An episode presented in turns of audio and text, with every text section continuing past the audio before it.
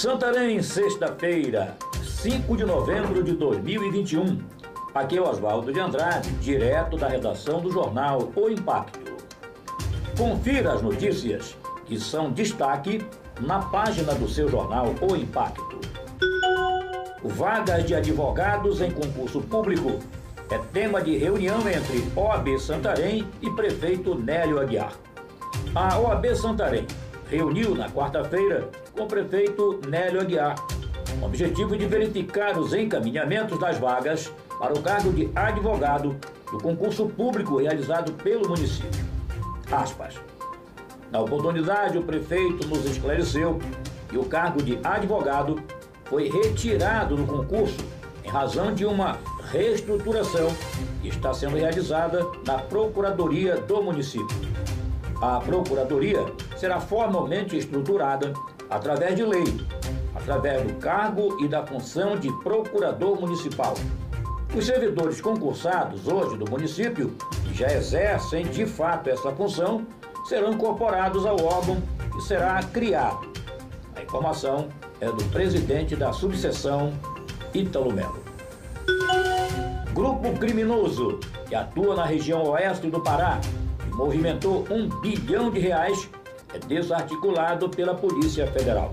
A Polícia Federal deflagrou na manhã de quinta-feira, dia 4, a Operação Narcos Gold, que tem como foco principal combater o crime de lavagem de dinheiro oriundo do tráfico de drogas, descapitalizando e desarticulando um grupo criminoso que atua na região oeste do Pará há pelo menos três anos.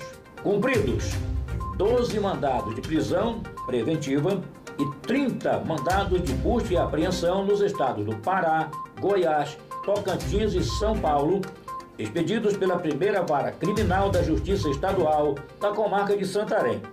Além disso, foi determinado o sequestro de 12 aeronaves, bloqueio de valores em contas bancárias e indisponibilidade de diversos outros bens móveis e imóveis. Encontro discute projetos de infraestrutura e logística em Santarém. A Prefeitura de Santarém, por meio da Secretaria Municipal de Planejamento, Desenvolvimento Econômico, Indústria, Comércio e Tecnologia, realizou na quinta-feira, dia 28, a reunião geral do Grupo de Gestão Integrada para o Desenvolvimento Regional Sustentável GGI. Foi no auditório da Associação Comercial e Empresarial de Santarém. A reunião contou com a participação de representantes das secretarias municipais, representantes da Secretaria do Ministério da Infraestrutura, diretores da Agência Nacional de Transportes Aquaviários, Agência Nacional de Transportes Terrestres, Departamento Nacional de Infraestrutura de Transportes, Companhia Docas do Pará, a Associação dos Terminais Portuários e Estações de Transbordo de Cargas da Bacia Amazônica, além de participação de empresários e investidores em diversas atividades produtivas diretamente ligadas à produção e subprodução de produtos derivados da agricultura e pecuária.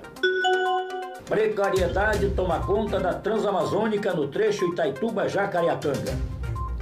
Não é de hoje a precariedade das estradas federais na região resulta em verdadeiro inferno para os usuários, especialmente caminhoneiros e serviços de saúde.